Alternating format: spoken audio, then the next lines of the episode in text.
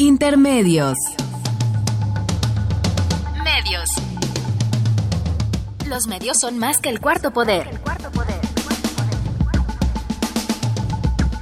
Los medios son más que el cuarto poder. Intermedios. Con Tania Rodríguez y Juan Manuel Valero. Tania Rodríguez y Juan Manuel Valero.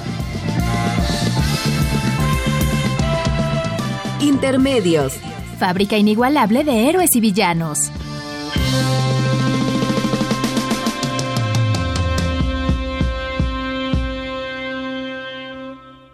Intermedios.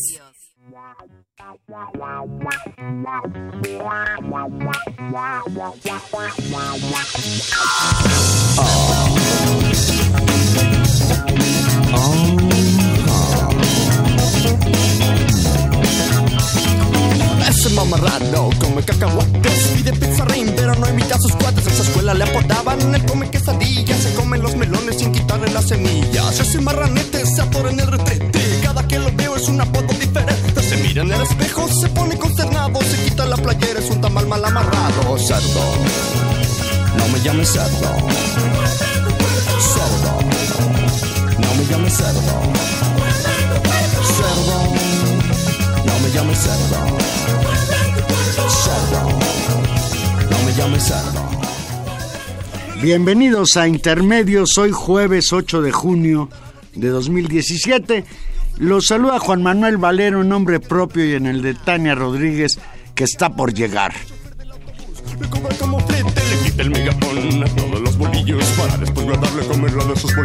Cerdo, no me llames cerdo. Cerdo, no me llames cerdo. Cerdo, no me llames. Cerdo,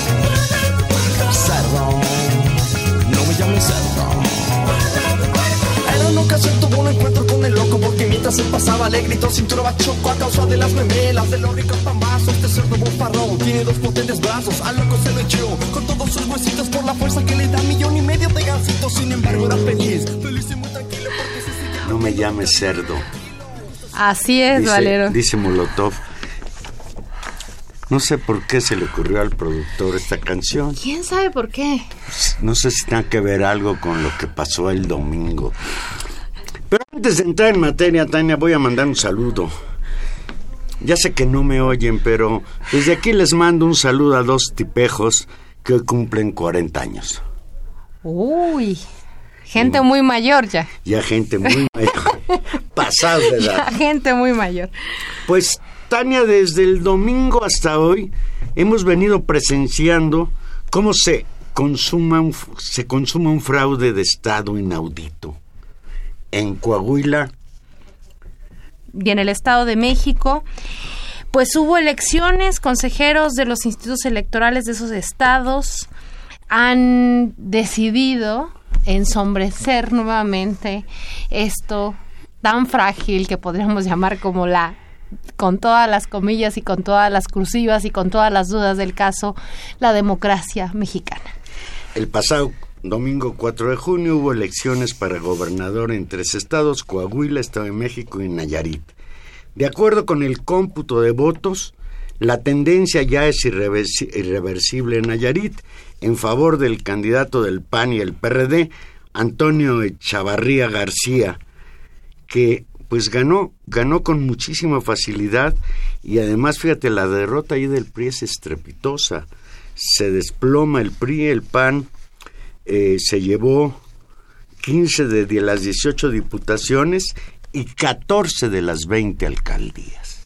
O sea que ahí el golpe al PRI fue bárbaro en Nayarit, que tiene que ver muchísimo con lo que fue el gobernador anterior, su jefe de... que, los gringos lo agarraron como narcotraficante, el fiscal general del estado de Nayarit.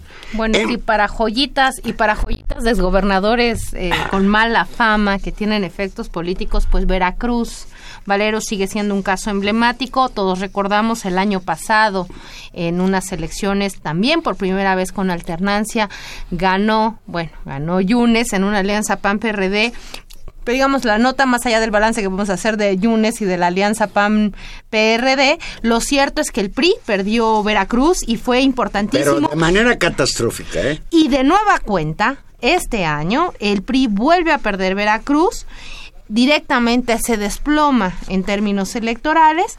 El PAN, y esta es una noticia bueno, pues que, que habla de los efectos también del control del aparato estatal eh, en términos de, las, de, la, de, la, importancia electoral, el PAN duplicó su votación y hay que decir que de nueva cuenta Morena en Veracruz vuelve y consolida un espacio de crecimiento importante, ganando ciudades muy importantes de, eh, pues de la esta capital ganó. Jalapa y ganó Coatzacoalcos ahí en la zona petrolera en el sur Importantísimo. de Veracruz. Pues con el 97 punto por 99.7% de las actas capturadas, el mapa de ayuntamientos de Veracruz se pinta de azul. El PAN ganó 112 alcaldías, 36 fueron para el PRI y 17 para Morena. Además, el PRI sufrió dolorosas pérdidas como el puerto de Veracruz, el municipio más poblado de la entidad. Coatzacoalcos, como ya lo señalamos, fue para Morena. Fíjate, el PRI. ¿En cuántos, cuándo fue la elección de Yunes? El año, año, pasado. En, de un año para otro, ya perdió los, los 10 municipios más poblados del estado de Veracruz y estamos hablando de un estado tan en el que el PRI jamás había perdido. Sí, no, es, es impresionante. Era un partido, un estado priista por antonomasia. Va, vámonos a Coahuila, vámonos a donde el fraude está a todo lo que da. El PAN y su candidato a la gobernatura, Guillermo Anaya Llamas, anunciaron que pedirán al Tribunal Electoral del Poder Judicial de la Federación que declare la nulidad de la elección del domingo pasado debido a que hubo irregularidades graves en la menos el 20% de los 3.628 casillas instaladas.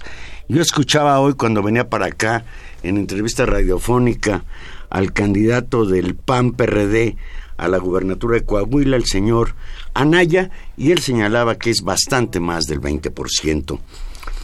Asimismo, ordenaron a sus representantes que se retiren del cómputo de votos, abandonaron el cómputo en los distritos electorales y pues ahí está planteado ya un problema gravísimo de que va a acabar en los tribunales necesariamente.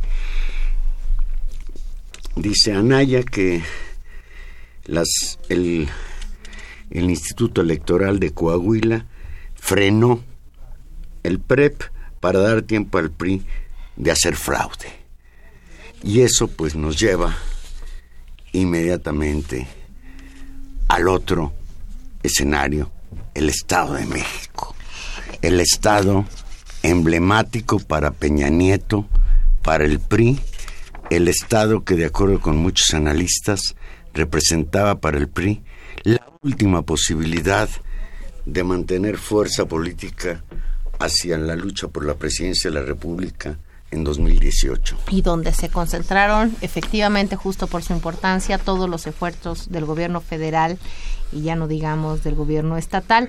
Pues Valero, conforme al último reporte de los avances de los compros distritales, cuando faltan 386 paquetes por computar, seguramente en estas horas de esos 386 se han computado algunos más, y si solamente faltaba el 2%. Yo creo que ya está 100%, Yo creo que a estas alturas sí. ya, ya lo terminaron. El candidato de la coalición PRI-PB Nueva Alianza y Encuentro Social, Alfredo del Mazo, suma 2 millones 300 2 millones 13 mil 740 votos, 33.8% del total, frente a 1 millón 839 mil 58 del aspirante de Morena Delfina Gómez, que equivalen al 30.8% de los votos. El debate, como todos sabemos a últimas cuentas, se centró justamente en el número de casillas a recontar, luego de que se rechazó la petición de Morena de que se abrieran las 18.605 y eh, o sea, el, total. Claro, el total, digamos, en, en, la, en la consigna de todas las casillas y todos los votos en un recuerdo general. El Instituto Electoral del Estado de México, eh, y eso es lo que contribuye a, a, al, digamos, al descontento o la inexactitud de todo este proceso, ofreció al menos cuatro cifras distintas con respecto a los paquetes que debían revisarse. Primero dijeron que 2.936, una hora después dijeron que eran 3.039, después que eran 4.000. 19 al mediodía y al final en la noche volvieron a reducir la cifra a 3.189. ¿De qué se trata eso? Esto tiene que ver justamente con... Pues es que si los abren saben que ahí hay gato encerrado. Pues ahí ha habido, ha habido toda una discusión y ahora nos detendremos en, en ese análisis preciso Fíjate, con respecto... El señor Pedro Zamudio que no recuerdo bien si fue el que leyó los resultados del el conteo rápido el domingo, no lo sé. El presidente del YEM, Pedro Zamudio, aclaró que solo se abrirán los paquetes que cumplieron con alguno de los supuestos de la ley. Yo desconozco cuáles sean los supuestos de la ley. No vamos a abrir paquetes por presiones de ningún partido. Se abrirán los que cumplan las causales y nada más y advirtió que no iban a poner en riesgo la elección abriendo paquetes sin fundamento legal. Y yo cuando estaba leyendo esto que declaró el señor Pedro Zamudio, me acordé, Tania, de todas las fotografías que han salido de las actas de las casillas del Estado de México en que no coinciden lo que dice esa acta con lo que dice el PREP. Y entonces, pues el señor dice que todos los consejeros electorales se pronunciaron contra el recuento total que pidió Morena, o sea, todos contra Morena. Pues el código electoral señala que se puede realizar hasta la etapa de conteo final de sufragios programado para agosto, luego de que se presenten las impugnaciones y los tribunales emitan sus resoluciones. Y esto es muy interesante, Tania. Tú recuerdas que antes empezaba el conteo definitivo el miércoles y el domingo ya se expedían las constancias de mayoría. Pues hoy no va a ser así, al menos en Coahuila y en el Estado de México. Porque tanto el PAN en Coahuila y que por cierto el PAN acompañado por los otros candidatos de oposición, eso es muy interesante, que en la protesta, por ejemplo en la manifestación de más de 60 mil personas que hubo en Saltillo y en la manifestación de 40 mil que hubo en Torreón, participaron también los de los otros partidos de oposición, están hablando incluso de crear un frente por la dignidad y están llamando a una nueva movilización el domingo allá en Coahuila. A diferencia justamente de lo que sucede en el Estado de México, donde los otros dos partidos, digamos el PAN y el PRD, están jugando estrategias distintas en términos del reconocimiento de los resultados electorales. No, bueno, el domingo la señora esta Vázquez Mota reconoció su derrota y habló de un fraude de Estado. O sea, ella habló de un fraude de Estado pero no sabemos no sabemos si el curso legal de las de la de la interpretación va a ser que el PAN también impugne no están caminando ni están llamando a la movilización ni se han sumado digamos a una alianza con Morena para impugnar resultados.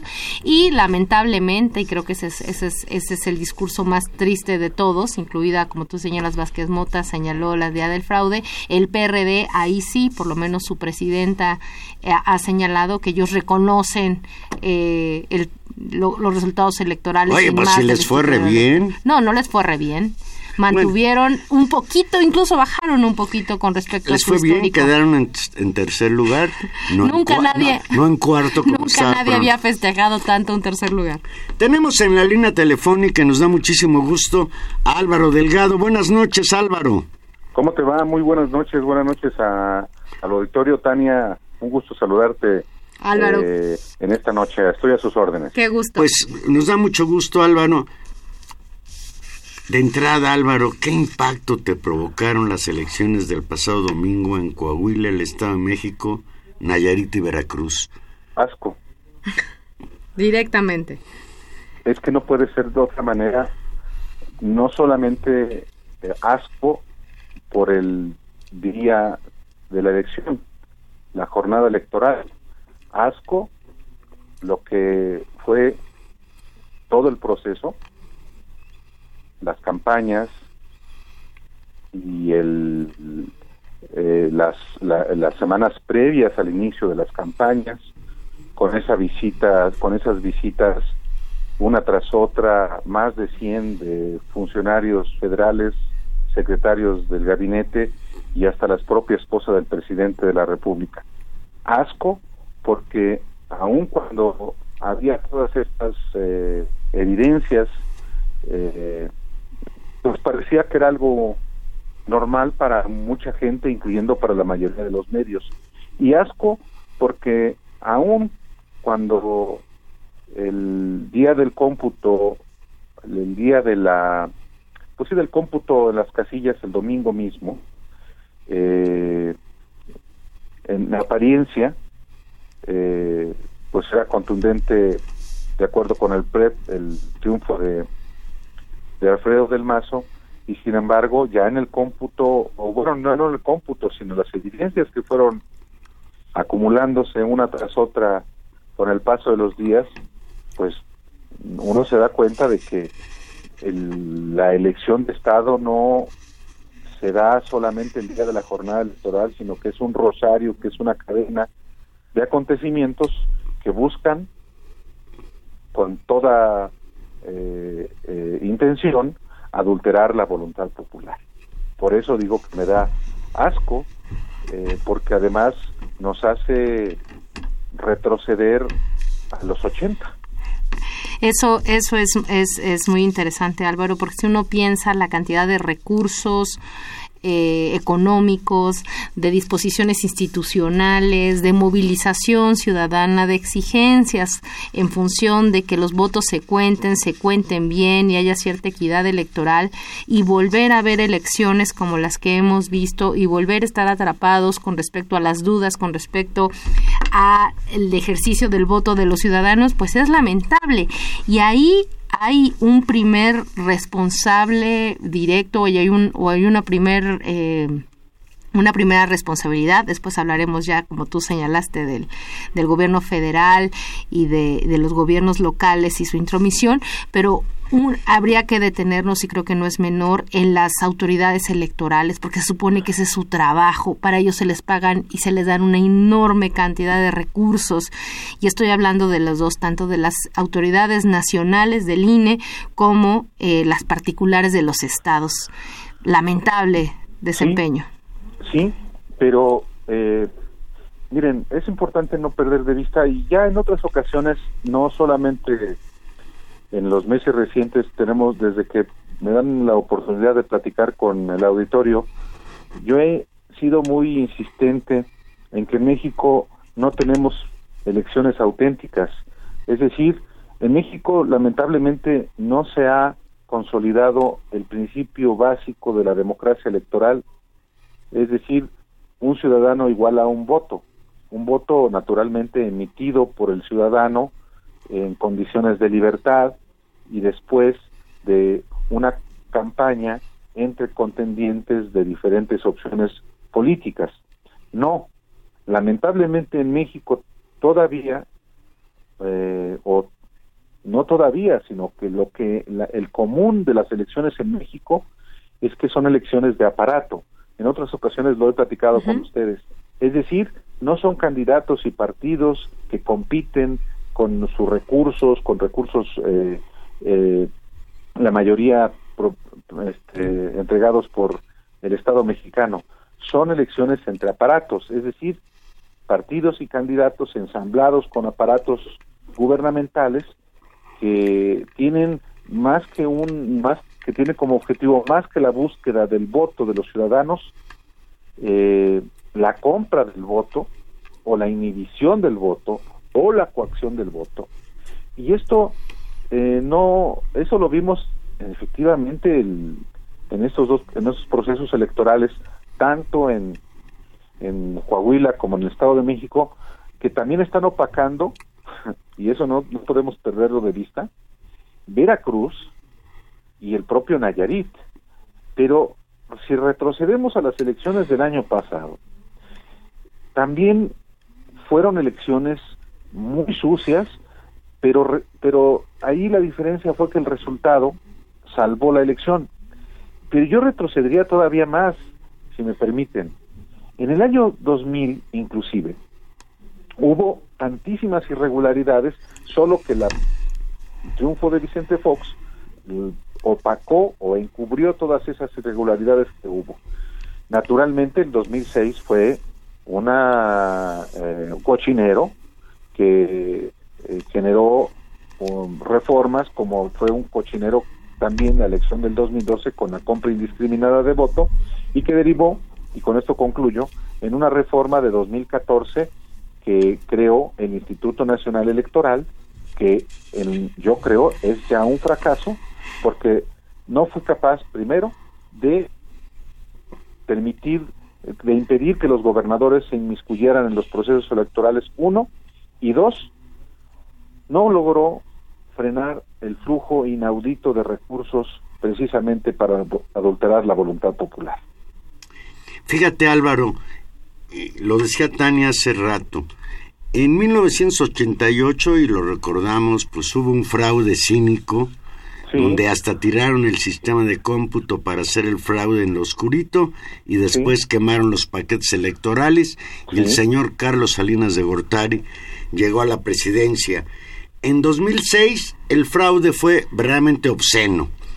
Por medio punto y haya sido como haya sido, tal cual lo confesó el propio Felipe Calderón, se impuso. Después vino lo que tú señalas, el fraude que tiene que ver con la compra de votos, con el espacio mediático que le dio Televisa a la telenovela entre la gaviota y el candidato del PRI Peña Nieto. Pero el de hoy, el del domingo, en el Estado de México y en Coahuila, Álvaro, es inaudito. Dice la, la Academia de la Lengua que inaudito es aquello que causa asombro, sorpresa y extrañeza. Escuchar al presidente del PRI, Enrique Ochoa, en un acto de campaña señalar como anunciando el fraude, no, no vamos a estar dispuestos a ningún reclamo, vamos a ganar a como dé lugar. Y aquí no es solo la compra de votos, es el aparato de, de arbitraje de las elecciones el que está haciendo el fraude postelectoral. Es una elección de Estado claramente porque aquí no intervienen solamente, como decía yo antes, partidos, candidatos y eh, órganos electorales que eh, actúen eh, como árbitros de la, en la contienda. Aquí hay una intervención muy clara, orquestada desde la cúpula del Estado mexicano, desde el propio jefe del Estado mexicano, Enrique Peña Nieto, que designa a una secretaria de Estado, Rosario Robles, como la responsable de la elección. Y a ella se le subordinan todos los funcionarios federales que fueron enviados al Estado de México a eh, ejercer miles de millones de pesos con un objetivo electoral. A Rosario Robles, es decir, la a la quien el presidente de la República, el jefe del Estado mexicano, le dio la instrucción de hacerse cargo de la elección, se le subordina el propio gobernador del Estado de México, Erubiel Ávila, y naturalmente todos sus secretarios. Y todos actúan conforme lo orquesta Rosario Robles, insisto, por órdenes del presidente de la República, del jefe del Estado mexicano.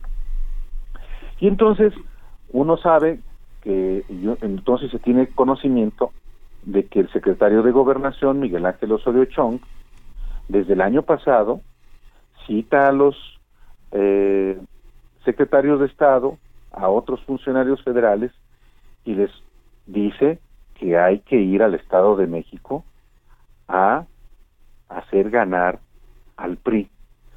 Para entonces no había efectivamente todavía candidato eh, formal, pero ya desde entonces se estaba preparando precisamente el terreno para que con independencia de quién fuera el candidato del PRI, habría que ganar la elección.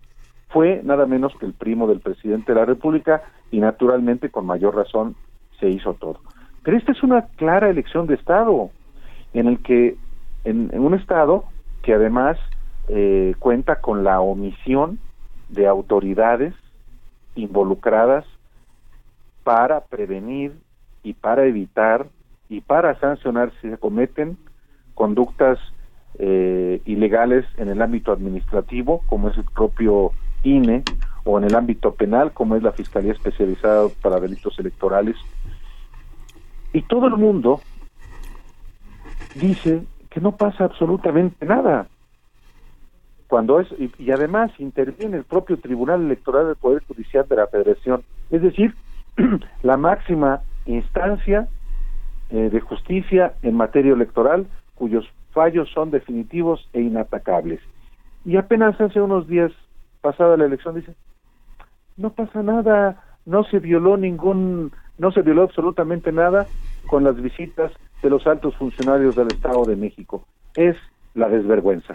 Hoy, hoy que venía para acá, escuchaba en Radio Fórmula una entrevista que le hacían al señor presidente del INE, Lorenzo Córdoba, y palabras más, palabras menos decía que estamos exagerando, que se está exagerando respecto a lo que pudo haber sucedido en una, dos o tres casillas, que existen las instituciones para que se pueda eh, reclamar, etcétera, etcétera.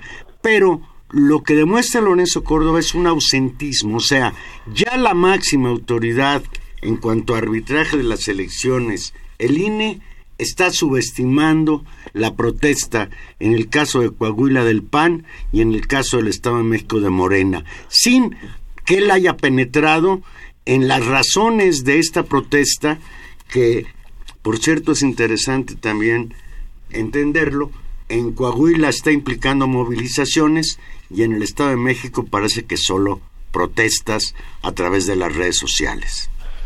Mira, por eso está ahí por eso sigue ahí Lorenzo Córdoba. Si está ahí, es para solapar conductas como las de las que estamos hablando. Lamentablemente, eh, el diseño institucional es para la impunidad. No solamente el diseño de las instituciones, sino la integración de las instituciones. El INE el Consejo General del INE, pues se integró de manera facciosa, de manera partida, partidaria y obedecen al PRI, al PAN y al PRD. Pero exactamente la misma lógica se utilizó para integrar al, a la sala superior del Tribunal Electoral del Poder Judicial de la Federación. Bueno, nada menos el sábado, y yo lo, lo publiqué lo di a conocer en Twitter porque una amiga mía en el aeropuerto vio a la presidenta del Tribunal Electoral tomar un vuelo a París. La presidenta del Tribunal Electoral ante elecciones en cuatro estados clave se va 15 días a París Claro, igual podría estar aquí y actuando de la misma manera. Pues a, lo mejor si se hubieran ido a París todos los consejeros del Instituto Electoral del Estado de México, la cosa no estaría tan grave. Ya, además ya ves, ya ves que anda, ya está, está de moda buscar al Macron mexicano. Oye, Álvaro, eh, dime, digamos, este es un balance crítico con respecto a, pues eso, a la fragilidad, a la corrupción, a la impunidad en términos de, la, de los procesos electorales. Pero hay también resultados políticos. Es decir, yo pondría en la mesa algo. Pese a todo este ejercicio de manipulación, de presión, de las carretadas de dinero, de las ofensivas mediáticas, frente a todo ese aparato, aún así creo eh, que el PRI no termina de tener un resultado político positivo, dado que pierde Nayarit de calle, está disputado y impugnado en Coahuila, es eh, por lo menos disputadísimo, en el caso de no conceder que haya ganado Delfina Gómez, pero aún si no hubiera ganado es impresionante lo que sucedió en el Estado de México y también perde Veracruz. Es decir, con todo el aparato, el PRI, dentro de todo y con todo y el fraude, no puede dar, no puede cantar victoria. No, pero es un ensayo para el 2018. Lo que eh, pasó el domingo es eso. Eh, yo eso es lo que creo que va, que ocurrió también. Eh, era estratégico, era inclusive eh, un asunto de, de vida para el propio PRI, de futuro para el PRI, retener el Estado de México, primero, y segundo, retener también el único estado del, en el norte de la República eh, para el PRI, que es Coahuila. No hay otro estado en el norte de la República del PRI más que ese. Y, y el próximo año habrá elecciones en nueve estados. La mayoría son gobernados por eh, el PAN o por el PRD. Pero hay dos estados clave el próximo que va a ir a elecciones el próximo año, Jalisco y Chiapas. Y si hoy hubiera elecciones en esos dos estados, que son de los más grandes y más ricos y de muy alto padrón electoral, hoy los perdería el PRI. También. Entonces, llegar eh, es de sobrevivencia, eh, era de sobrevivencia ganar particularmente el Estado de México, porque a diferencia de lo que pasó en el 2000 cuando el PRI pierde la primera vez la presidencia, en el 2018 perderla implicaría, insisto, un asunto de, de prácticamente la extinción. En el 2000 el PRI tenía 20 gubernaturas, tenía las, mayorías o las dos minorías más grandes de las dos cámaras del Congreso, tenía muchísimas presidencias municipales. Ahora no. El próximo año, como se perfila, se pierde la presidencia de la República, no solamente quedarían muy disminuido en términos de gubernaturas, si además pierde Jalisco y, este y Chiapas, sino que tendría menos, no tendría ni por mucho presencia legislativa importante en las cámaras del Congreso. Y un PRI sin poder territorial, que son los gobiernos estatales, y sin poder constitucional como son en, el, en las fuerzas en el Congreso, no tiene futuro. Por eso era tan importante y todo, sobre todo tener un Estado como el Estado de México que sea no solamente eh, eh, fuente de recursos, sino que a partir de ahí se fonden campañas en otros estados y eventualmente se financie un proyecto presidencial para el 2024. Álvaro Delgado, vamos a hablar un poquito del PAN. ¿Cómo le fue al PAN? Porque parece que el PAN anda, anda de, dividiéndose. Hay por ahí unas escenas un poco grotescas. Fueron a apoyar a Anaya y acabaron peleándose ahí. El Anaya presidente, Margarita y, y el este de, de Puebla, ¿no? No. sí, sí, sí, Antier, precisamente, que fue la marcha en Saltillo, eh, este, se sucedió una, ese video pues exhibe justamente el nivel de confrontación al que ya llegó, eh, el que ya llegaron en el PAN precisamente por la candidatura presidencial. Es el rostro enfurecido de Margarita Zavala, es algo inédito en el PAN. Hay, siempre ha habido, rostros serios, sequedad en los saludos, pero este rostro descompuesto, iracundo de Margarita Zavala, que, le, que se zafa cuando Ricardo Anaya quiere atraerla para levantarle la mano al candidato del PAN en Coahuila es eh, insólita.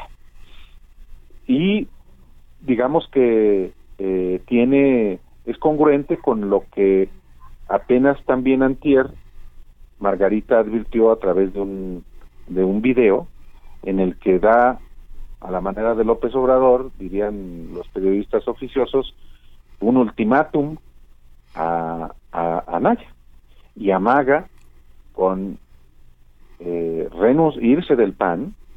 Ahora dice ella, ya matizó, dice que no lo apoyaría, no apoyaría al PAN en el 2018. Pues prácticamente si ella no es la candidata. Entonces, las cosas están muy intensas en el PAN, porque además el propio Anaya ha dado lugar para eso. Si ustedes se acuerdan, y el auditorio seguramente también, el domingo a las seis de la tarde dio una conferencia de prensa proclamándose el gran ganador, sin, sin decir nada del Estado de México, diciendo que inclusive ya iba, había ganado Coahuila, que por lo menos había ganado tres de las cuatro elecciones. Nayarit, Veracruz, y incluía, por supuesto, Coahuila. Claro. Y él dijo, desde que yo llegué a la presidencia del PAN, hemos ganado todo. Nunca se había ganado esto. Entonces, pues provocó, y Margarita, que además yo lo publiqué desde el domingo, eh, por cierto, en el proceso. ¿Cuál era la estrategia de Margarita? La estrategia de Margarita era, como se sabía que iba a perder Josefina en el Estado de México, Margarita iba a atacar al PAN y luego iba a anunciar, como anunció hoy en conferencia de prensa, una gira nacional por todo el país a bordo de un autobús para exigir condiciones de equidad en la contienda interna por la candidatura a presidencia. O sea que Margarita se siente fuerte porque el PAN salió debilitado de las elecciones del domingo. Es interesante. Claro, ellos quisieran, tanto Margarita como Moreno Valle, que efectivamente que se perdiera Coahuila, porque eso claramente exhibe, debilita a Ricardo Anaya, perdiendo el Estado de México y Coahuila y ganando Nayarit, la gubernatura de Nayarit, pero fue con alianza con el PRD y en el caso de Veracruz, también alianza con el PRD, pero con todo una elección orquestada completamente por el mafioso de Miguel Ángel Yunes. Álvaro, aquí, perdón, aquí la, la, señora Cárdenas, que es una asidua oyente de Radio Unami de Intermedios, nos hace un reclamo y creo que es justo, porque estamos dando la impresión de que ya son hechos consumados lo que sucedió en Coahuila y en el Estado de México. Dice que debemos de aclarar que todavía está en veremos el conteo. ¿Tú crees que todavía se le mueve una patita a la democracia y, y, venga un vuelco en el resultado final, tanto en Coahuila como en el Estado de México, por parte de las autoridades? Yo lo dudo. Yo también, es decir, yo creo que eh, es, es verdad que todavía no está consumada la victoria de Alfredo del Maza en el Estado de México, porque no han concluido todavía los cómputos distritales. Pero precisamente porque solamente en el Estado de México se permitió abrir un porcentaje muy menor de las casillas electorales, difícilmente el resultado podrá revertirse. Y, y, no se permitió una un cómputo total, pues porque eh, podría eventualmente representar eh, una derrota ahora sí, para Del Mazo, sobre todo en municipios como en el como en Valle de Bravo, en municipios que votaron más del 80% de los electores. Valle de Bravo, Jupilco, sobre las zonas rurales del estado. Sí, votaron en los en los municipios rurales más pobres del estado de México y vaya que hay pobreza en el estado de México, votaron como dice Andrés Manuel, como si fueran de Suiza. Más del 60% del padrón en un estado en el que creo que el promedio era de 40%. 46%. Pero, pero Valle de Bravo es 83% de participación. Tejupilco, es decir, la parte colindante, Tierra Caliente del Estado de México, colindante con Guerrero, bueno. 80%. No se, particularmente en esa zona, Valle de Bravo, Tejupilco, me refiero a esos dos distritos que abarcan varios municipios, Ahí no se puede explicar tampoco la votación si no es con una operación de Estado, sobre todo porque ahí gobierna el crimen. Bueno, eh, entreverados, instituciones del Estado y crimen organizado que ya prácticamente que se confunden.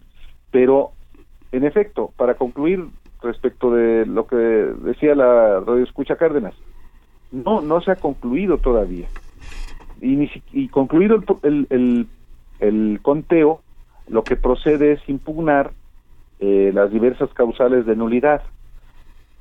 Entonces se van al tribunal, primero estatal, y luego se van seguramente al tribunal, a la sala superior del tribunal electoral del Poder Judicial de la Federación. Pero como yo lo dije antes, todo está diseñado para la impunidad.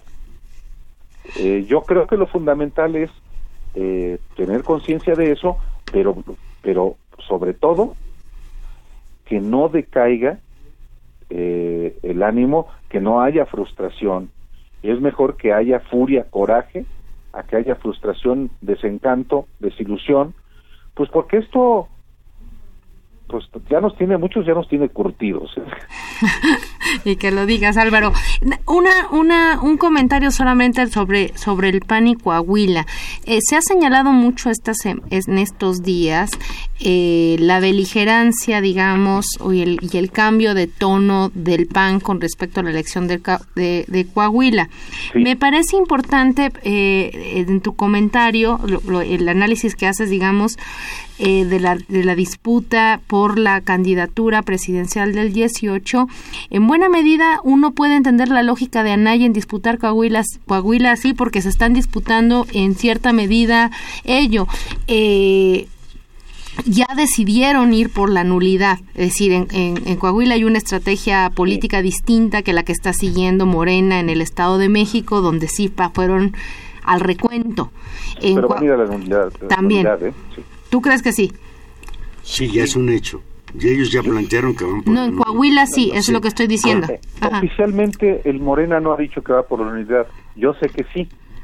De otra manera no hubieran presentado el día de hoy ante el INE pruebas del rebase de topes de campaña de Alfredo del Mazo es una causal de nulidad. Además tienen otro problema, Álvaro, que no tienen copias de todas las actas. Es increíble que Morena no tenga copias de todas las actas. Y entonces no pueden revertir el resultado. A lo más que pueden aspirar, como tú lo señalas, es anular la elección por la barbaridad de actos de corrupción que tuvieron lugar antes, durante y después en estos días.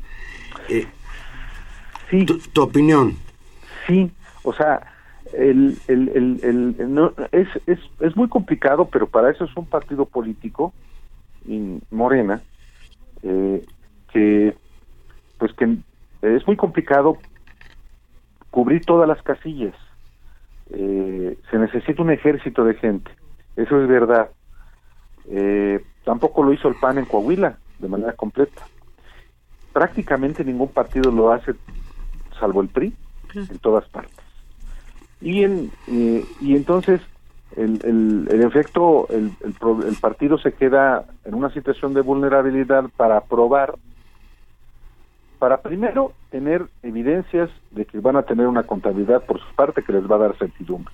Y en segundo lugar, no van a tener evidencias para poder impugnar. Pero esa es parte del, de lo perverso de este sistema.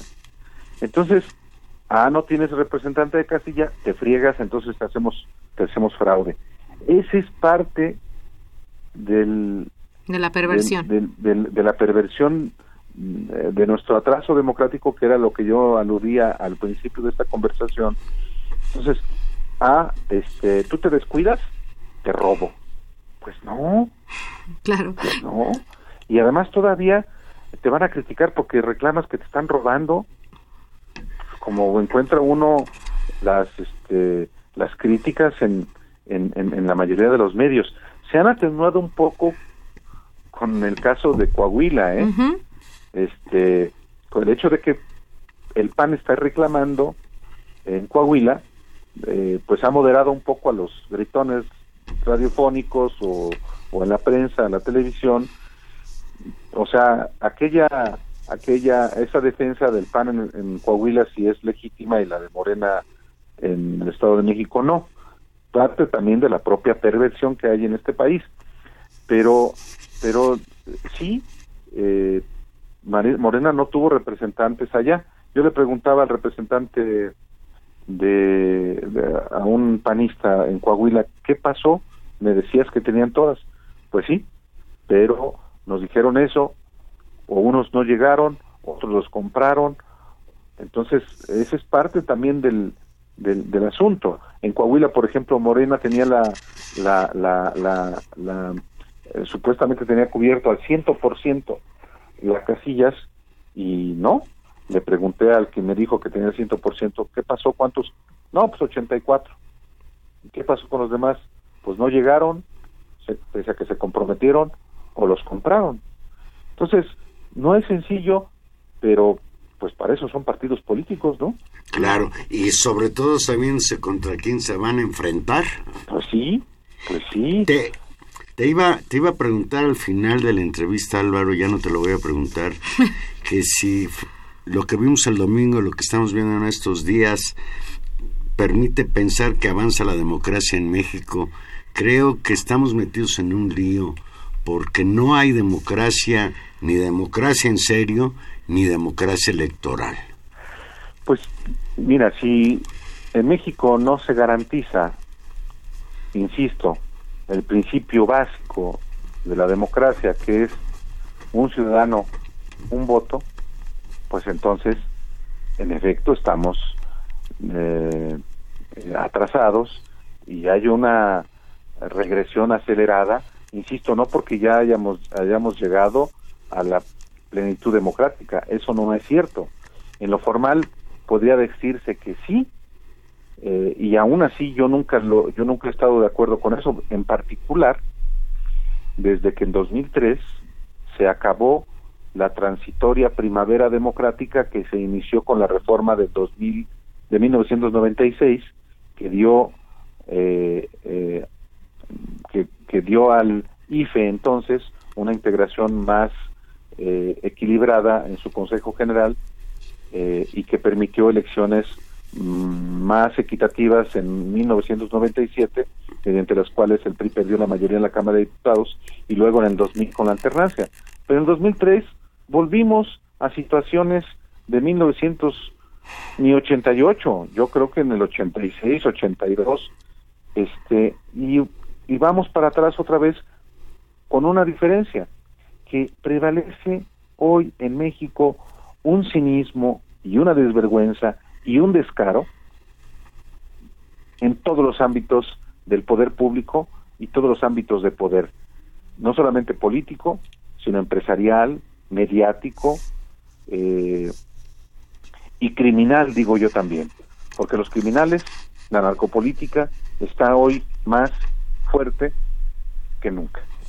Pues te agradecemos muchísimo Álvaro Delgado tu, tu participación hoy en Intermedios, además pues que estás participando ya en un programa que está dentro de los festejos del 80 aniversario de esta radiodifusora y nos da mucho gusto que de alguna manera ha estado con nosotros en esa celebración aquí en Intermedios. Pues seguiremos viendo hasta dónde va el asunto. Yo estoy a sus órdenes eh, cuando ustedes me hagan favor de invitarme.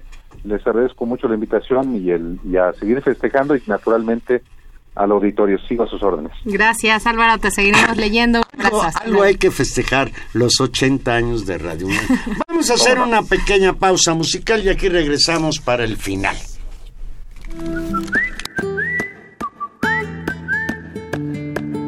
One, two, one, two, three, cuatro.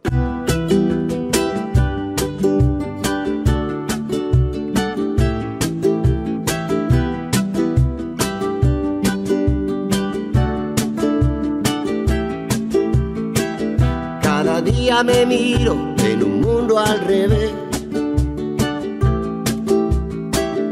Cada día me veo en un mundo tan fierro. Cada día es un día, un volver a nacer.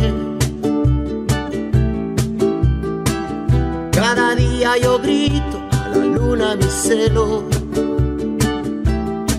¿Y ahora qué vamos a hacer?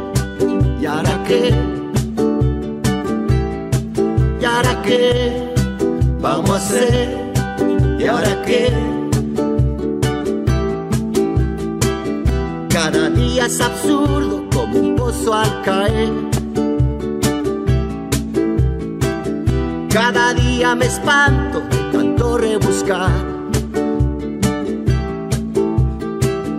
Cada día rabiando en la sartén.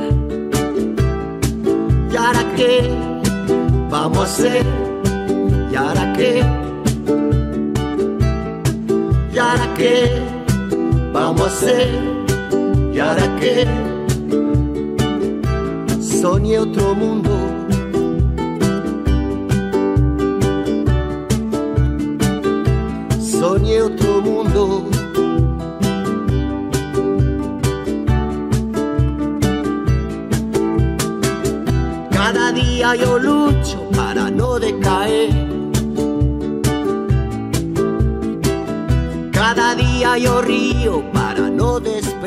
Pues estamos aquí de vuelta. Fíjate, Tania, que algo que me hizo ruido platicando con y que hay que decirlo, con esa avalancha de los medios tratando de legitimar esto, escuchaba yo hoy en Radio Fórmula al señor este, ¿cómo se llama ese? Que, que sale también en Foro TV, Zuckerman Leo Zuckerman. asegurando que él estaba seguro que el PRI había ganado la mayoría de votos en Estado de México y que el PRI había ganado también en Coahuila. ¿Sobre qué base? Y así está generalizado en todos los medios, escritos y electrónicos, con excepción de proceso, obviamente, donde trabaja Álvaro Delgado, la jornada, y más o menos Carmen Aristegui, que incluso el domingo tuvo un muy buen programa de seguimiento, pero en general los medios nos están tratando de convencer de que aquí no pasó nada, que los que están reclamando el fraude están inventando. ¿Y sabes qué? Benditas redes sociales. Con toda la crítica que podríamos hacer de lo que sucede en Twitter o en Facebook, en estos días han sido importantísimas. Tú imagínate redes sociales tomando fotos del fraude de Salinas en 88 o del de Calderón en 2006. Hoy eso ha sido muy importante para una cosa, para que entre la ciudadanía haya enojo, haya molestia. Incluso yo tengo amigos, familiares que hasta incluso lo que pasó el domingo les ha provocado problemas psicosomáticos, se sienten mal, nos sentimos mal, impotentes, desvalidos, atropellados. Yo a veces me siento así, después digo, no, pues si así ha sido siempre, cosa y se me así ha pasa. sido siempre, y pues así voy a morirme quizás, sin ver que algún día en este país florezca la democracia, gane quien gane, Yo, pero yo que gane a la buena y no a la mala, como pasó el domingo. ¿Y ¿Qué, qué pasaría en Veracruz? Yo quisiera, quisiera cerrar con, con, con, con la otra cara de la moneda, de veras, porque eh, creo por supuesto que es indignante tanta inversión social, económica, institucional de todo tipo, política, en la construcción de instituciones democráticas y que éstas no funcionen y que sigamos viendo estas tropelías y que siga pasando lo que, lo que ha pasado, la compra de votos, la manipulación, todo esto que, que nos indigna. Pero al mismo tiempo, Juan Manuel, creo que eh, esta dimensión del fraude y esta dimensión de la ofensiva mediática y de la cantidad de recursos y dinero que se ponen en la mesa para lograr ganar o malganar estas elecciones son la contracara del enorme desafío ciudadano que también toma eh, el voto y la expresión política como una como un instrumento para decir no más, no queremos este gobierno, no queremos al PRI, estamos enojados. Creo que también hay que reconocerlo. Hay un ejercicio enorme de la gente, de movilización, de seguimiento, que se sobrepone a todo escenario y que también ve eh, eh, digamos, decide actuar en consecuencia. Creo que eso también es muy importante decirlo porque si no, también en cierta medida con nuestro enojo podríamos reconvertirlo en desilusión y en, y en fracaso y en el no vale nada. Creo que es una situación muy difícil de manejar, pero me parece muy sorprendente eh, el, bueno, el, el triunfo de la oposición en casi todos los estados, en estados muy difíciles, muy despolitizados como Nayarit, en estados absolutamente controlados como Coahuila o Veracruz y por supuesto el desafío del Estado de México, el crecimiento exponencial de Morena es algo sorprendente en términos políticos y más allá de de posicionamientos partidarios, lo que sí indica es la movilización del descontento, que un partido nuevo se haya haya rebasado al PRI en un municipio como Ecatepec, con lo que significa en términos de violencia, de pobreza, de control, de, de, de, de estructuración social Ecatepec, es y tiene que ser visto también como una buena señal y como una señal de, de salud política y de salud democrática de este país. Fíjate. De la gente, no de las instituciones. Si nosotros estamos indignados, no bocabajeados, indignados. Pues imagínate la gente del Estado de México, tenemos la fortuna nosotros en Radio UNAM, que nos escucha mucha gente de allá. Irma Belmund de Tultitlán nos comenta que el día de la elección el YEM solo trajo una sábana para dos casillas, que en su colonia, aparte los funcionarios, no permitieron que se tomaran fotos de las, de las sábanas con los resultados de Naucalpan, la señora Cárdenas, que ya nos llamó también, y ejemplos por todos lados de habitantes del Estado de México que ahora sí presenciaron ellos de qué se trató ese día. La mayoría de las llamadas tienen que ver con una postura que se pues, está generalizando y que yo comparto. Hay que pelear la anulación de la elección. ¿Y por qué no decirlo? Vámonos a una segunda vuelta. Pero ¿quién va a ser el árbitro? No, ese es el punto. Ya quisiera el América tener un árbitro como el Gem. Yo creo que ya no nos da tiempo ahora, Juan Manuel, pero creo que también eh, la dimensión de la crisis política y de este triunfo del PRI es bastante ficticio. Se vislumbra en las alternativas políticas y en el debate que desde ciertos lugares de la intelectualidad mexicana y de los constructores de opinión pública se quiere poner. Hoy nos dicen hay que hablar de, de, de candidatos ciudadanos y de segundas vueltas y creo que eso también es un síntoma de esta crisis que... Eh, que se produce y del miedo a, a, las opciones políticas que van emergiendo. Así que ya lo discutiremos. Pues ya nos vamos y nada, y nada más rápidamente les recordamos que el próximo 14 de junio Radio UNAM cumple 80 años de difundir cultura y crítica de la realidad. Y bueno, la Lotería Nacional va a sacar el martes 13 un billete conmemorativo de los 80 años de Radio UNAM compre un billete, guárdelo y si se saca la lotería, pues sensacional.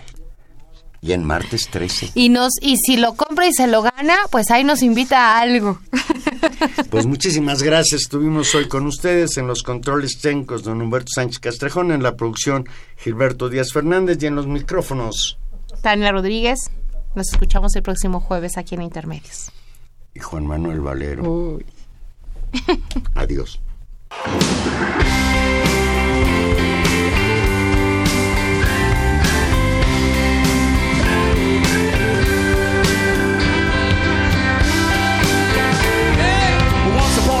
you dress so fine Through the bumps of dime and you climb And then you